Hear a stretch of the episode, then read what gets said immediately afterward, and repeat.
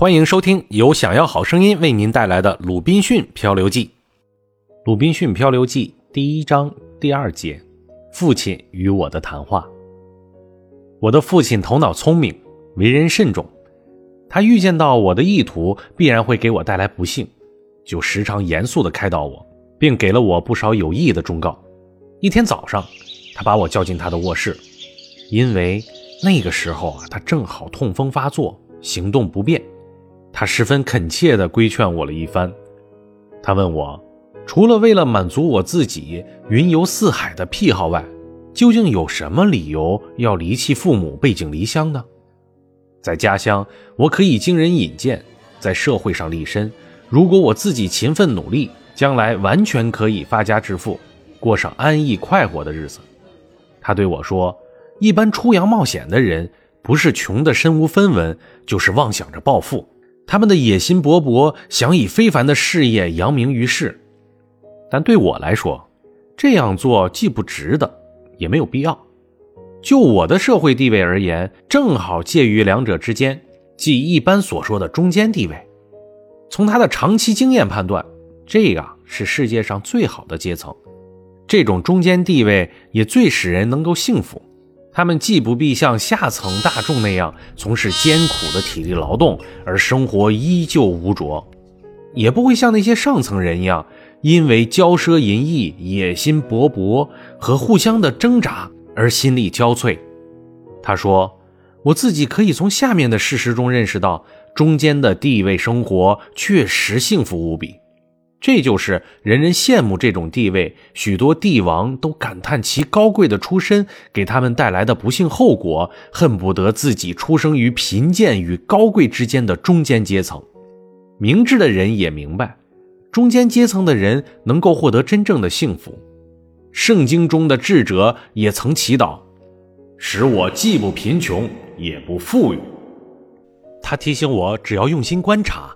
就会发现上层社会和下层社会的人是有多么的多灾多难，唯有中间阶层祸灾最少。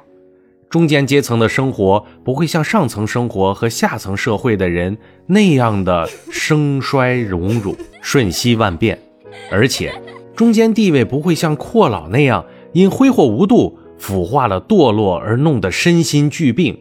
也不会像穷人那样因终日操劳、缺吃少穿而搞得憔悴不堪。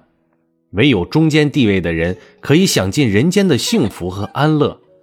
中间阶层的人通常都过着安定富足的生活，适可而止、中庸克己、健康安宁、交友娱乐以及生活中的种种乐趣，都是中等人的福分。这种生活方式使人平静安乐。怡然自得地过完一辈子，不受劳心劳力之苦。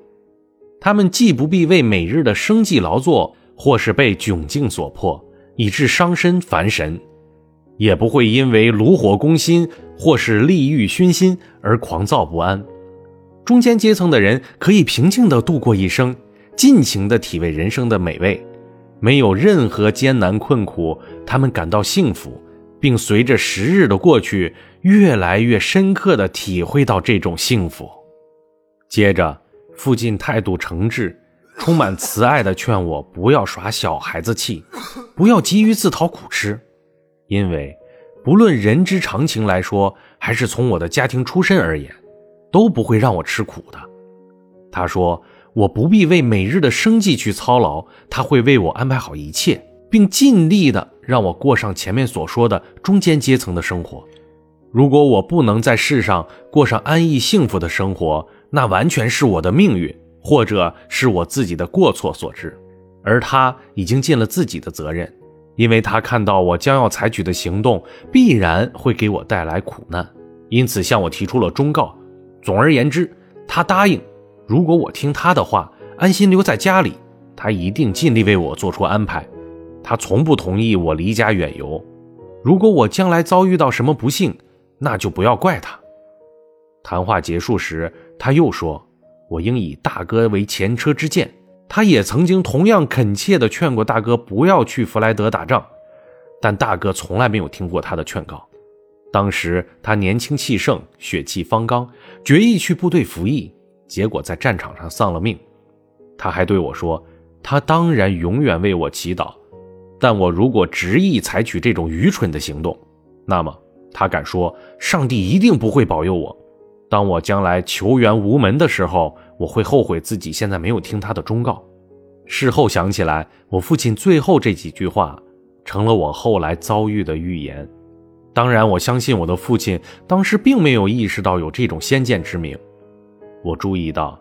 当我父亲说这些话的时候，老泪纵横，尤其是他讲到我大哥沉尸战场，讲到我将来呼救无援而后悔的时候，更是悲不自胜，不得不中断了我们俩的这次谈话。最后，他对我说：“他忧心如焚，话也说不下去了。”